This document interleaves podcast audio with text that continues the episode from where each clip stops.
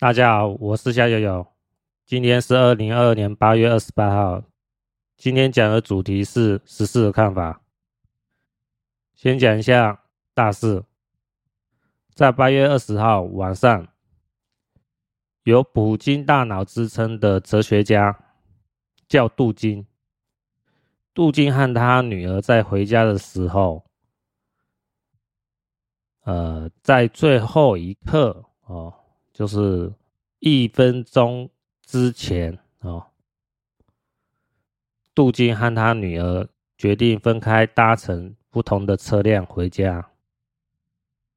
没想到途中他女儿的坐车突然爆炸起火，当场死掉。那网络上有流传一个影片哈，就是杜金哦抱着头哈，双手抱着头。哦，震惊的看着车辆冒着熊熊大火哦。那两天后，俄罗斯安全局哦，在八月二十二号表示侦破案件，调查指出，哦，乌克兰公民沃夫克为主要嫌犯，并指着说，哦，他已经逃到爱沙尼亚。在八月二十六号，普京哦就下令征兵，军员将超过两百万。这一连串的事情呢，象征着什么？象征着大战哦，世界大战哦，即将来临哦，它有这种意味哦。这怎么说呢？在八月二十号哦，这个爆炸事情发生的时候，路德呢跟他来宾有在讨论这件事情。那时候就有讲到，这种爆炸事情呢，基本上是可以防范得了。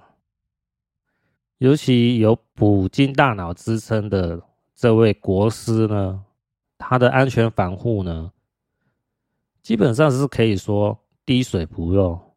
那这件爆炸汽车爆炸事件怎么会发生？那就有可能是自导自演。那这种自导自演呢，有必要要牺牲到自己的女儿吗？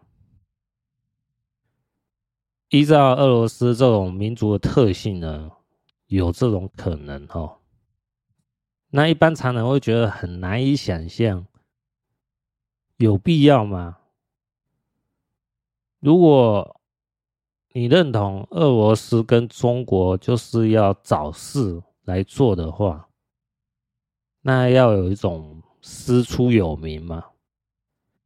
那以乌克兰哦派人暗杀普京的大脑。哦，就是杜金这个名义来起义的话，哦，那就有这种必要性了。用悲剧性的开端来煽动人心，然后聚集一个名义上哦起义出征哦，那这种事情呢？路德他们一开始有在讨论，这是不是诈死？哦，就是假装死掉。或许有可能这个爆炸是发生了，但是杜金的女儿呢，事实上可能没有死掉，只是隐姓埋名。可是我后来去想，这种可能性又变很小。为什么？如果杜金的女儿没有死掉，是诈死的话，事后被人揭发出来，那一下子很多事就会变成泡沫。也就是一开始师出有名的这个名头呢，是假的的话，那一下子就泄了气嘛。那人民对你上位者的这个起义呢，就产生了巨大的怀疑。那事后发生了什么战争之类的事情？士兵的士气呢，就就泄了很多嘛。那这场仗还要打吗？那当然就不用打啊，是不是？所以说诈死可能性呢，就变小了。那路德他们有去讨论，这搞不好就是一种某种宗教仪式的献祭哦，就是血祭哦。杜金呢，把他亲爱的女儿呢献出来哦。那这个献出来的对象是谁，我就不是那么清楚了。就怀疑是什么撒旦教也有可能嘛。反正有可能是一种宗教仪式，献出来，起个名头，然后做出所谓的战争的开端的起义的师出有名。那我们现在看到，普京他聚集两百万的军人，下一步该会怎么做呢？那路德呢，在最近几天，他有讲到美国是怎么看待二中同盟。基本上，我是认同路德的看法哦，因为要以美国的国家利益为优先考虑，才能思考以后的路线会怎么发生。那美国总统。拜登他想的第一优先是什么呢？第一优先就是弱化俄罗斯。俄罗斯是头号公敌。为什么？因为俄罗斯拥有核武。本来美国的想法呢是，俄罗斯拥有可能有六千多个呃核弹头。那这些核弹头需要保养吗？那俄罗斯的经济能力弱的话，那它在这个庞大的哦核武保养上就会渐渐支撑不住，就会减少核弹头，然后从六千多枚变成五千多枚，变成四千多枚，一直让俄罗斯拥有核弹头的能。力呢降低下来，那就达成美国国家利益的最优先方案。哦，这个就是弱化俄罗斯。但是呢，习近平为了称帝，选择了跟普京同盟，哦，签下了类似卖身契，然后就是中国呢提供。经济资源、战备资源，让俄罗斯去搞事，那习近平呢，就有机会称帝，达成他想要的“俄皇帝”的目标。那美国呢，迟迟不跟中共哦对决哦，也是因为是说，希望呢。中共的习近平呢，还是回到民主阵营这一边哦。当然也不是说习近平要呃做出什么民主的承诺哈、哦，民主的推动之类，只是说就是让习近平背弃普京哦，在背叛俄罗斯哦，不给俄罗斯军援经济上的资助。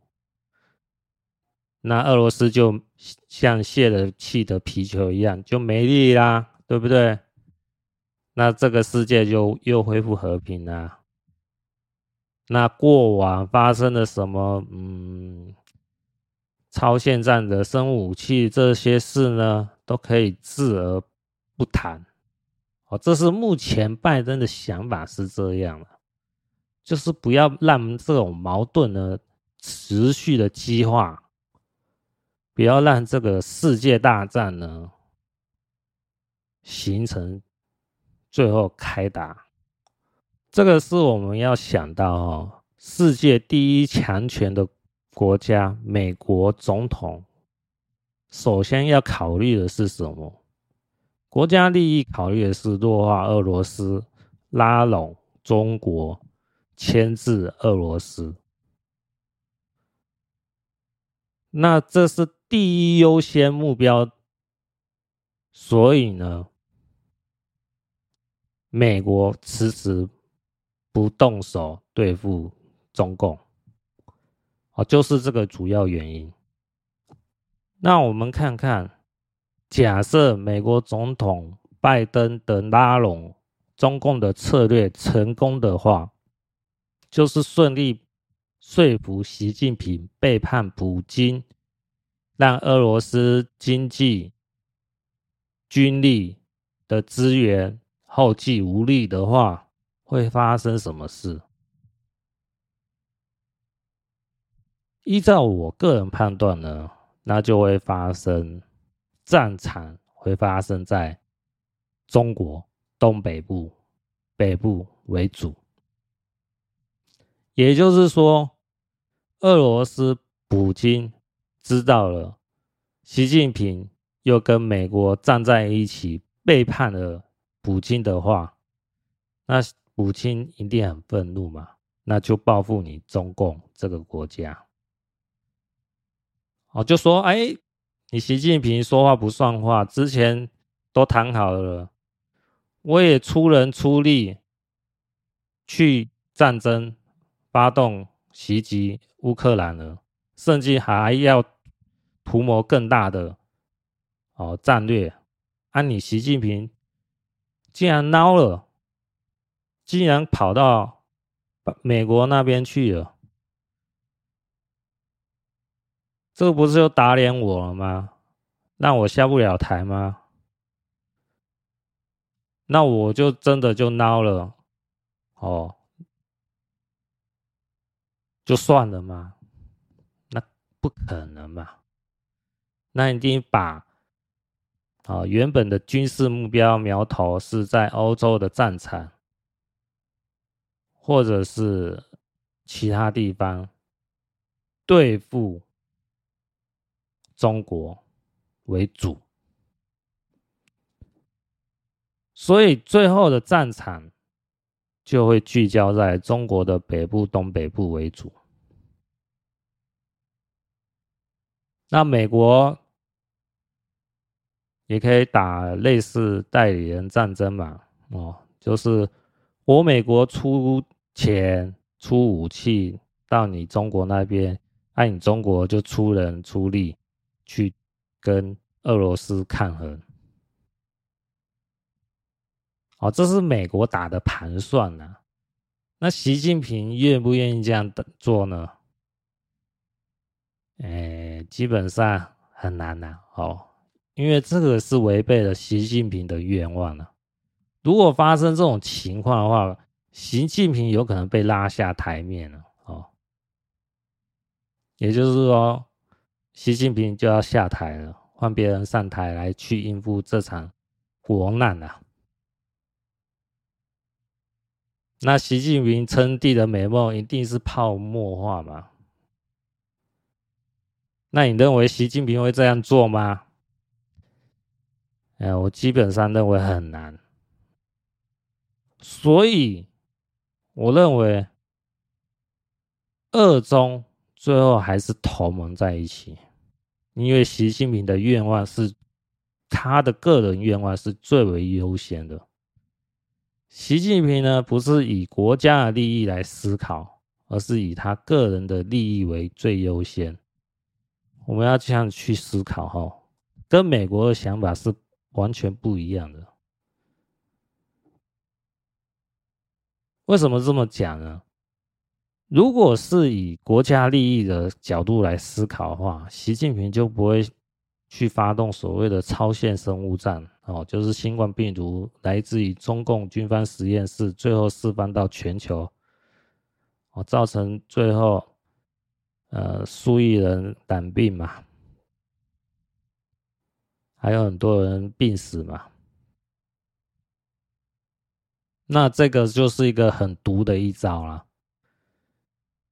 真相迟早会真相大白。那最后，习近平就会被套上所谓的人类公敌啊，人人喊打而诛之啊。这种最糟的局面呢，如果以国家利益来思考的话呢，就不会采取这一招。但是呢，习近平呢，为了巩固自己的权力。发动了这一招，哦，就是袭击世界各国，用这种超先生物战的武器，然后对国内说，哦，要疫情的管制，用应急管理部去控制中国各地的情况，军权都会在习近平身上，这是。习近平以个人利益来思考，他就是以这种方向来推动的。那自然，习近平最后还是会选择二中同盟。那美国的期望呢，还是会落空。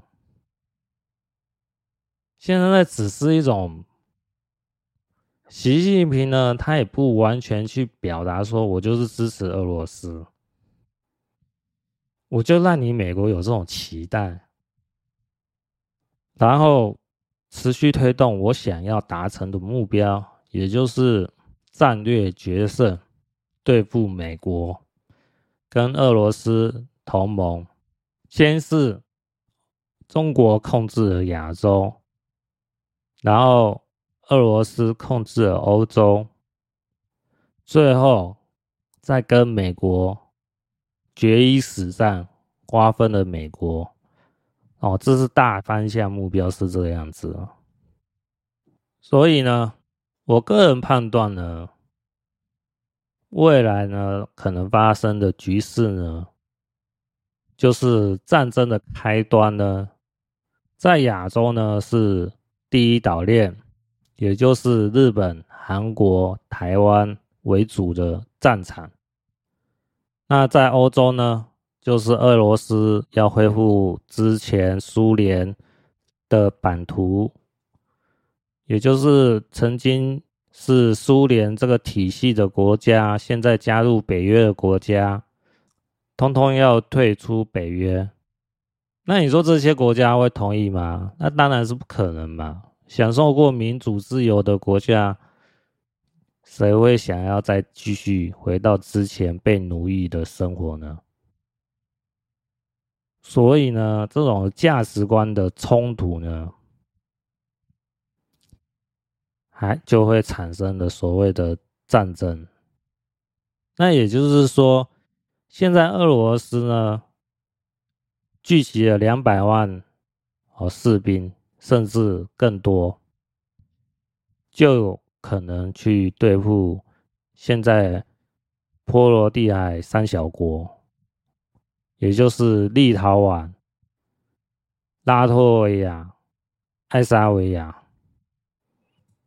那我在节目一开始有讲到说，八月二十二号，俄罗斯安全局说侦破哦杜金的女儿被暗杀的这件案子。说乌克兰公民沃夫科为主要嫌犯，他已经逃到爱沙尼亚。那爱沙尼亚呢，是波罗的海的三小国之一，所以，呃，杜金女儿被暗杀这件案子呢，暗示着爱沙尼亚呢。可能会面临战火的袭击哦。嗯，我想未来一个月可能就会看到。我我是这么判断的，那当然这是我个人的猜测了哦，大家做个参考。所以往后的局势呢就是嗯没有处理好的话就世界大战哦。第三次世界大战。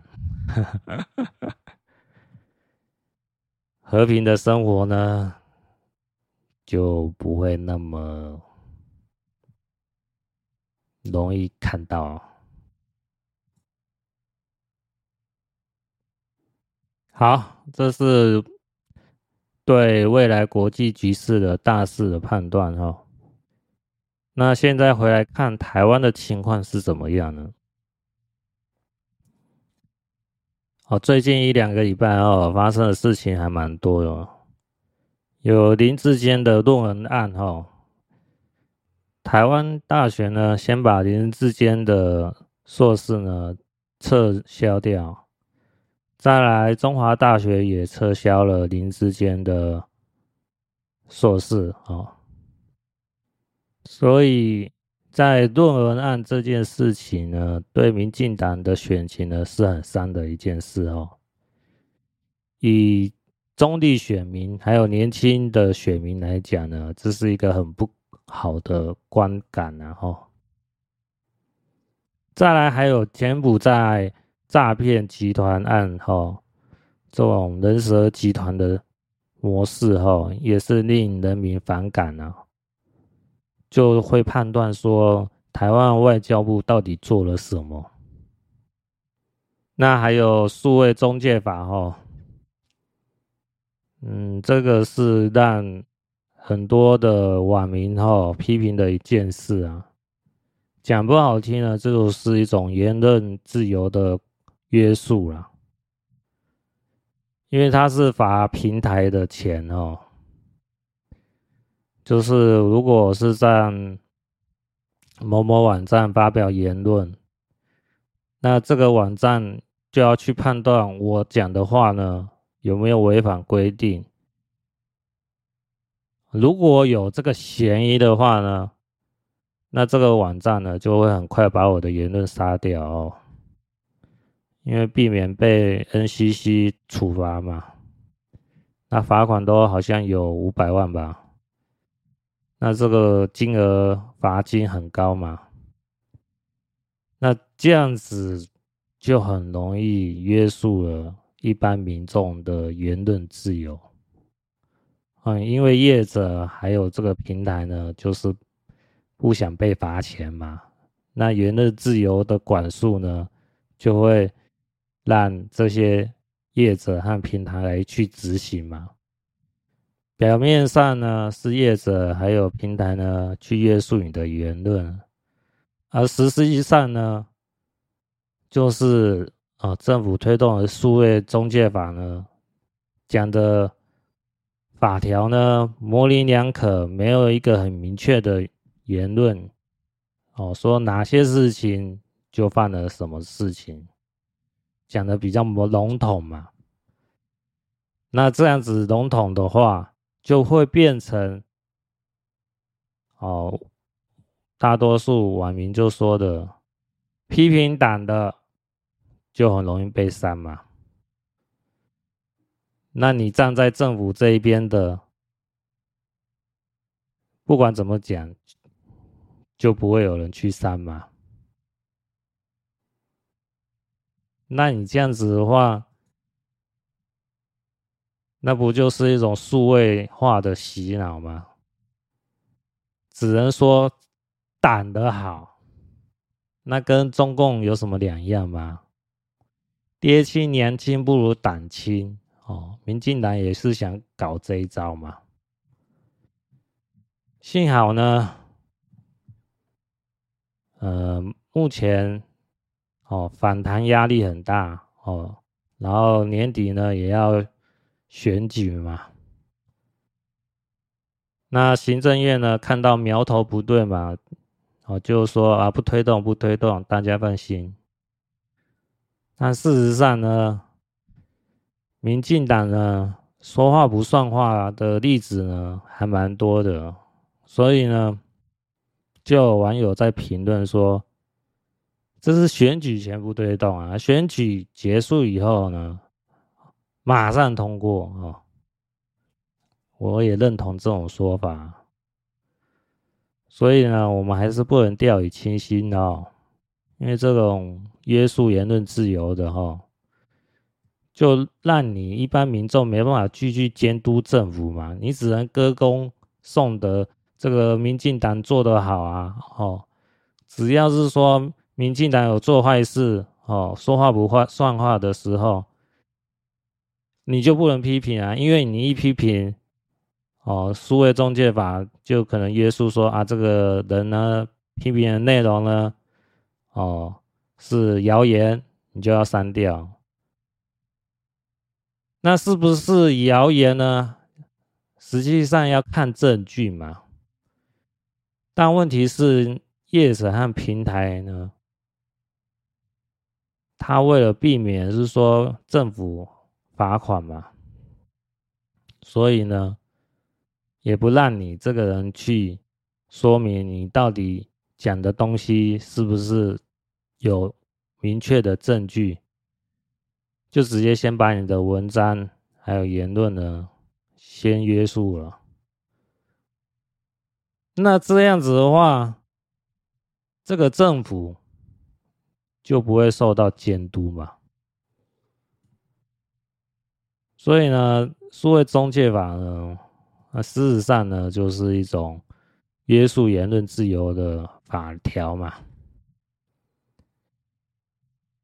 就变成明朝那种东厂西厂这种专门是恶搞人民的嘛，哦，是一种网络的戒严嘛，侵害了言论自由嘛。那再来呢，就是台南的哦杀警案后，就两名警察呢被一个逃犯呢哦通缉犯呢，呃用刀杀死哦，还有用枪支哦，就是逃犯把警察的枪抢下来以后，开枪杀死了其中一个警察哦。嗯，所以我们看哦，最近一两个礼拜哦，发生的事情还蛮多的，论文案哦，诈骗集团案、中介法、杀警案哦，目前就看这四个案件呢，是巧合吗？呃，我不这么认为哈、哦。这我们要回想到哈，路德在二零二二年八月八号有一个标题哈，上一集也有讲过哈，就是中共想要和平统一台湾的方针哈，十六字方针哦，围而不攻，制造摩擦，内部颠覆，交接防务。最终呢，是要让台湾的军队放下武器，让中共的解放军进驻台湾，这是中共的主要目标。那现在看这四个案子呢，就蛮符合制造摩擦、企图制造动乱哦，最后内部颠覆哦。达成所谓的交接防务，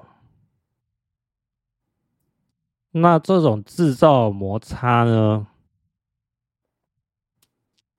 我个人判断哦，国民党也有这种企图，民进党也有这种企图，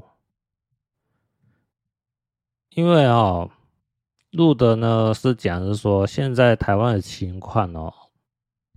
就是亲共和舔共呢，互相呢在习近平面前呢力求表现哦。现在没有所谓的反共哈，在台湾的政治情况上是没有所谓的反共哦。反共呢是属于一般人民内心上啊对。中共的反感而已，还称不上所谓的反共啊！哦，那在台湾政客这些高层人士来讲呢，嗯，没有所谓的反共，反而是亲共跟舔共。那国民党的表现呢，比较像舔共哦。那民进党的表现呢，就是亲共。两者呢，都是不想得罪中共，所以没有反共。我们看哦，有些人会说，按国民党舔共可以认同，那民进党怎么会亲共呢？那我们看看啊，最近发生什么事？哦，中共军机哦越过中线，台湾有做什么明确的抗议动作吗？没有。那还有是说军演在台湾的领海，台湾有反抗吗？没有。那还有在金门哦，有无人机。中共的无人机直接到哨所，直接拍摄两名士兵的时候，两名士兵的反击呢是用石头丢，不是用枪支把这个无人机击毁。这个画面呢是中共把它提供出来，让大家嘲笑说：“哇，好像两个原始人在丢石头啊！”这个就有这种讽刺画面。为什么我们的国军不是用枪支来反击中共的无人机，而是用石头来反击呢？这就是我们国军的高层呢有很大问题，他下的方针嘛。我们不能怪士兵，他用石头去丢。而是为什么国军的高层让士兵只能用石头来反击，而不是用枪支来击毁无人机？所以我们看嘛，哦，中共的军机、中共的军演、中共的无人机，哦，这好几件事情，我们可以看到台湾民进党政府。的决策呢，是亲共的，因为别人都欺负到你头上，在你头上拉屎拉尿的时候，你是不敢反抗的，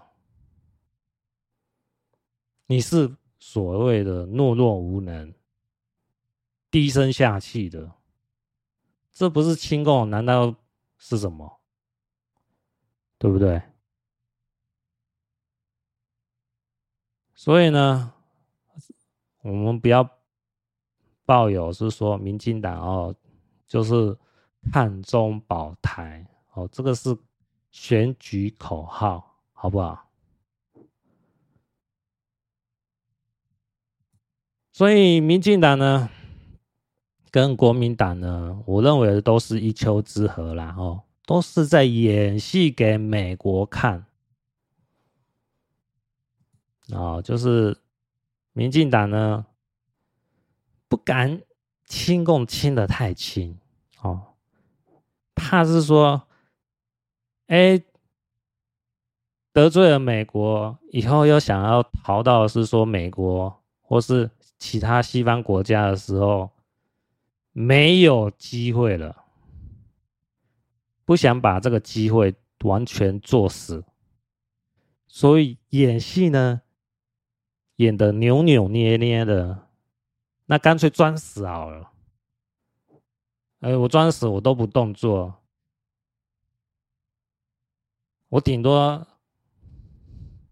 被人讲说懦弱无能，但还不至于是说投靠中共嘛，是不是？现在台湾民进党政府的表现就是让人怀疑，就是情共。因为别人欺负到你头上了，你都不敢反击，是不是？你连站出来，国际记者会说啊，这个中共的欺人太甚啊，越过海峡中线啊，军机也是一样啊，军演也是一样，侵略到领海啊，还有无中共的无人机哦，到我金门防线，然后我方的国军高层下令，竟然不是用枪支反击，然后说无人机的对策要明年二零二三年才有对策，那这不是笑死人了吗？那国民党呢？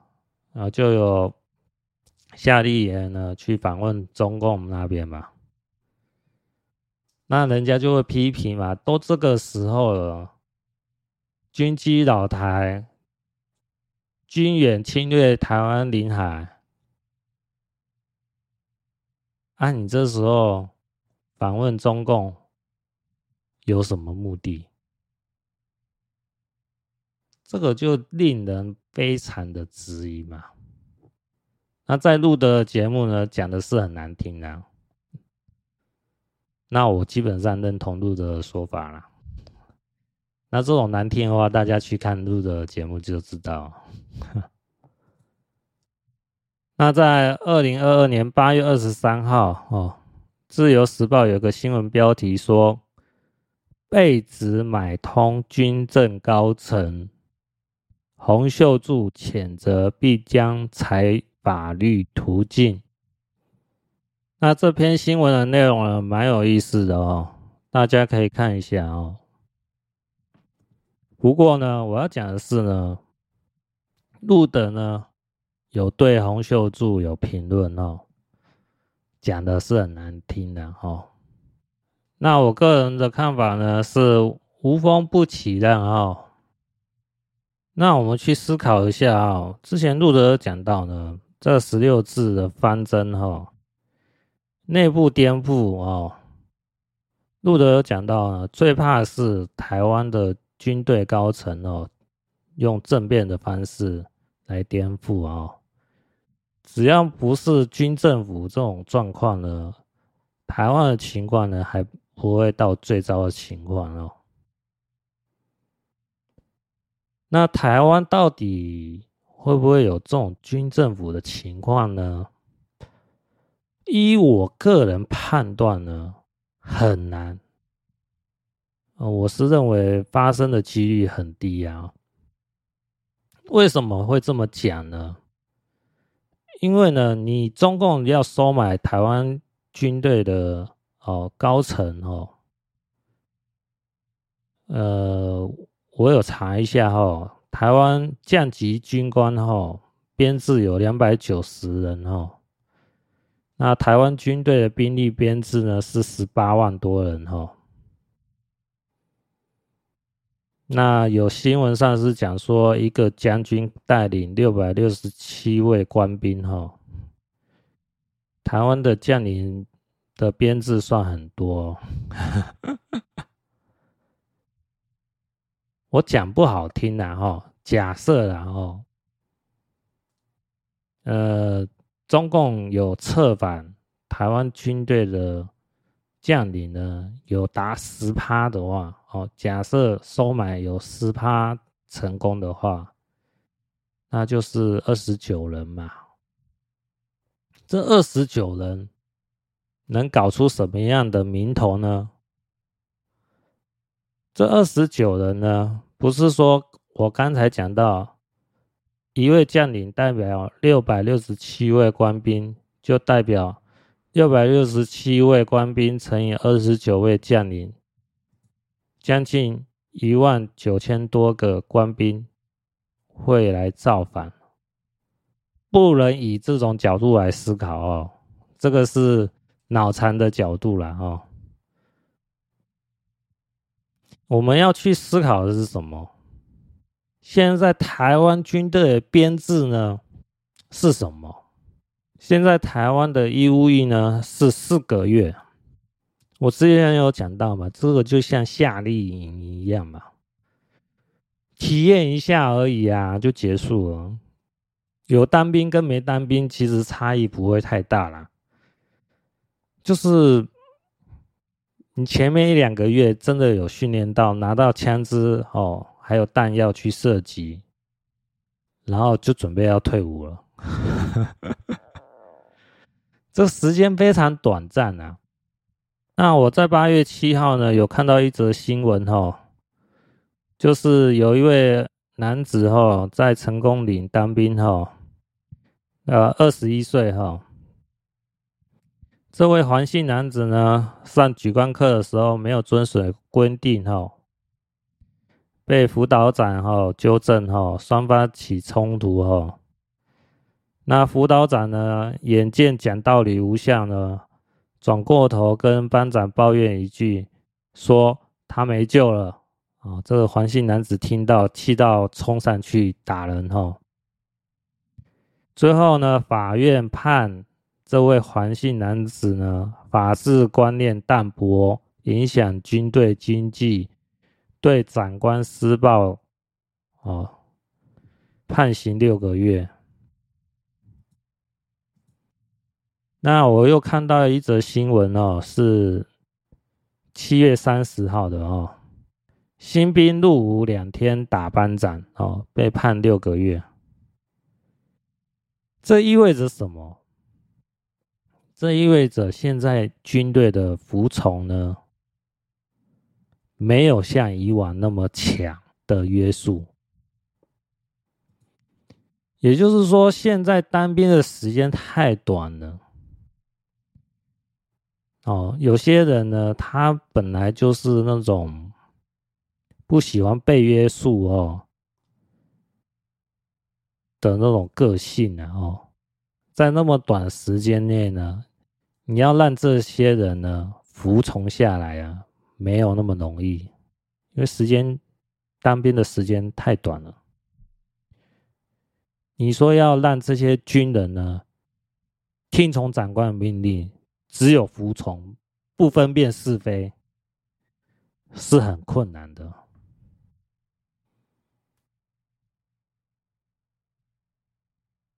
因为我看了，只有当兵的时间呢越长，也就是两年兵或是三年兵，哦，然后在那种战争时刻哦，就是战乱的时候呢，在那种情况哦，就是生死与共后，同袍之间的情谊，还有长官呢为了下属哦拼命的这种情况呢。这种军人的服从性呢，会非常高。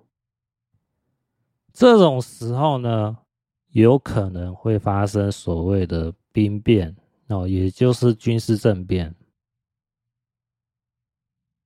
那现在台湾的情况会有可能发生吗？我会认为可能性非常非常低哦，这是我个人判断哦，因为当兵四个月而已啊。我只要忍一下就可以过了嘛。再来呢，如果你要怂恿下面的士兵跟你一起去军事政变的话，这些军人也会去想啊，啊，我就是台湾人呐、啊，我在台湾造反干嘛？是不是不合理嘛？不像哦，中国大陆哈、哦，如果我是四川人。啊，我的长官也是四川人。那今天，呃，我跑到北京去了。那我的长官说要发动军事政变，好打击谁谁谁，好对抗谁么强权。那我可能会听从上面长官的指示啊，因为北京不是我的故乡啊，四川才是我的故乡啊。哦，对不对？我在北京也没什么亲人啊，对不对？我杀的，哦，我对抗的是北京人，我不是杀我自己家的四川人，哦，这种概念是不一样的哦，毕竟四川和北京离那么远，哦，不同地区的才有可能所谓发生那种军事政变，然后当兵的时间越长，才有可能会影响到哦。军队的服从性会变很高，那种发动军事政变的可能性也才会变高。那现在四个月当兵而已，一下就过了，我干嘛要冒着哦造反，然后造反不成功的话怎么办？对不对？我又不是傻啊，对不对？这个是以士兵的角度去思考啊。啊，你长官叫我去冲，我就去冲哦。其实很难呐、啊，哦，因为如果士兵还有一些法律常识，他还会知道哦，你长官是外患罪哦，要叛变这个国家，那我可以先把你长官抓起来啊，我可以立功啊，对不对？所以现在的情况呢，就变得很吊诡哦。就是中共呢，想要收买哦台湾军队高层，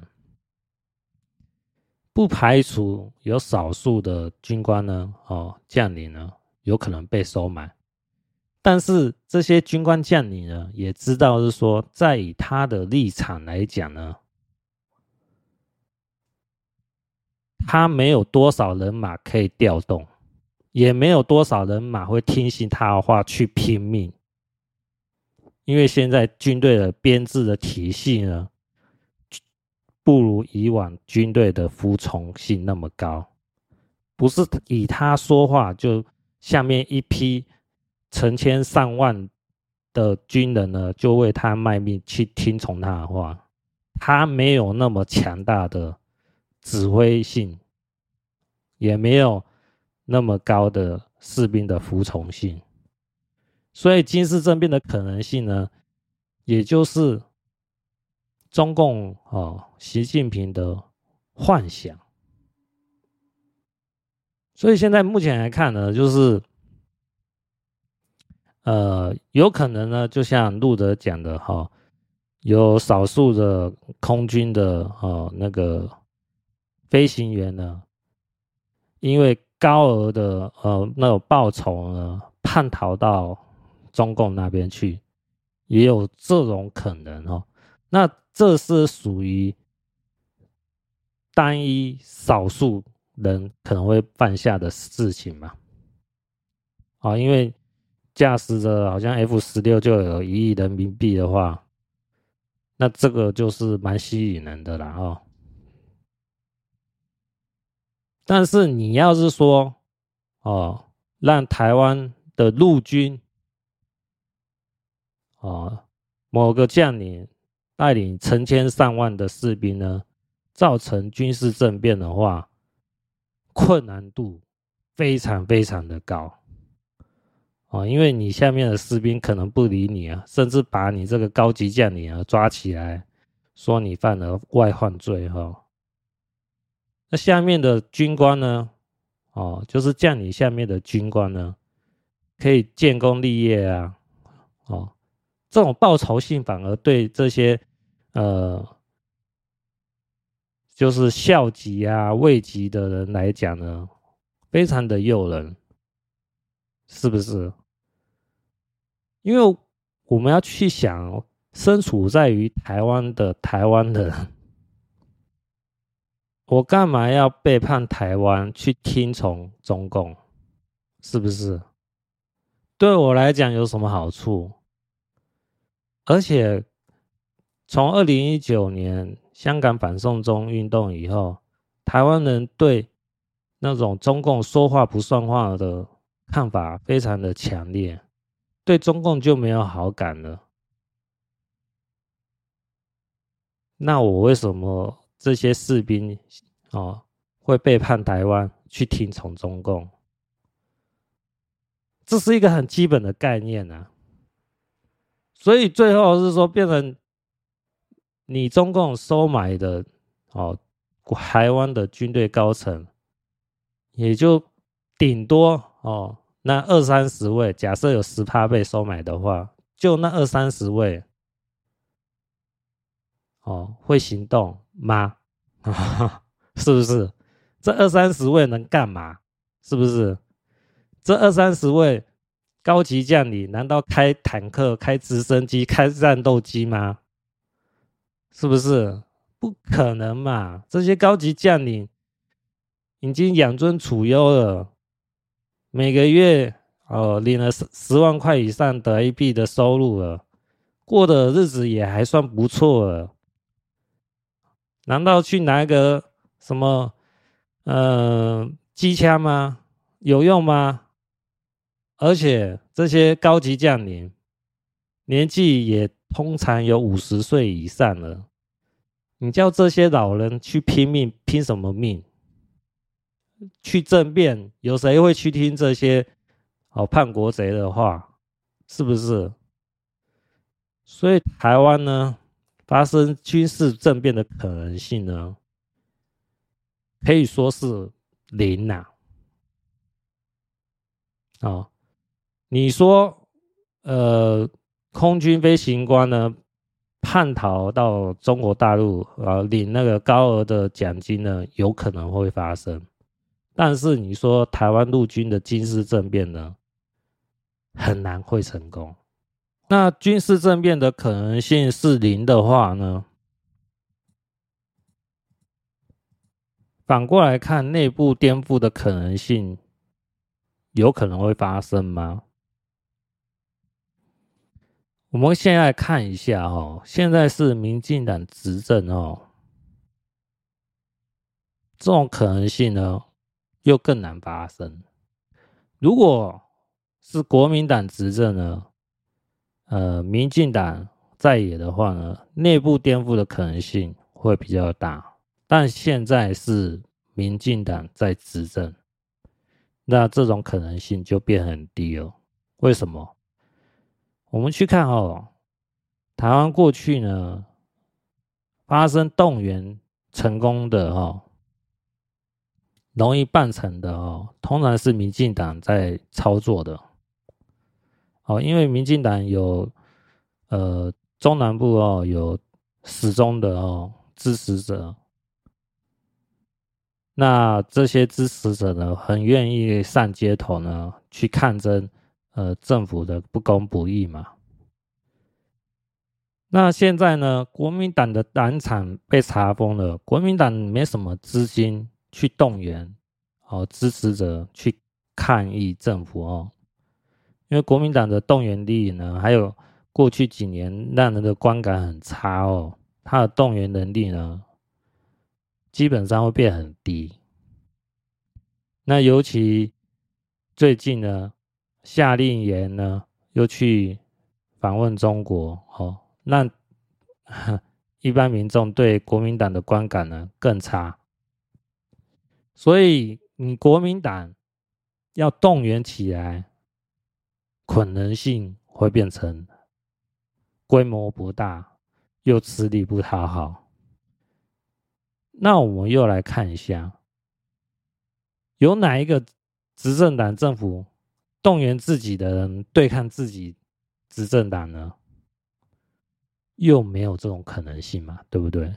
你说民进党动员支持者抗议自己民进党政府，有可能会发生吗？这不是自找死路吗？是不是？所以民进党呢？不大会做出这种蠢事啊！哦，做出这种蠢事就太刻意了，就演过头了。这个傻子都会看出来，这个一定是有乱乱七八糟、狗屁倒灶的事情在里面嘛。所以现在看呢，内部颠覆呢，哦，这个情况呢，我认为不大会发生哦。所以。现在的情况呢，会变成是围而不攻，制造摩擦。这个制造摩擦呢，就是演给中共看的。剩下呢，内部颠覆、交接防务呢，都因为是说客观因素呢的条件呢不成立呢。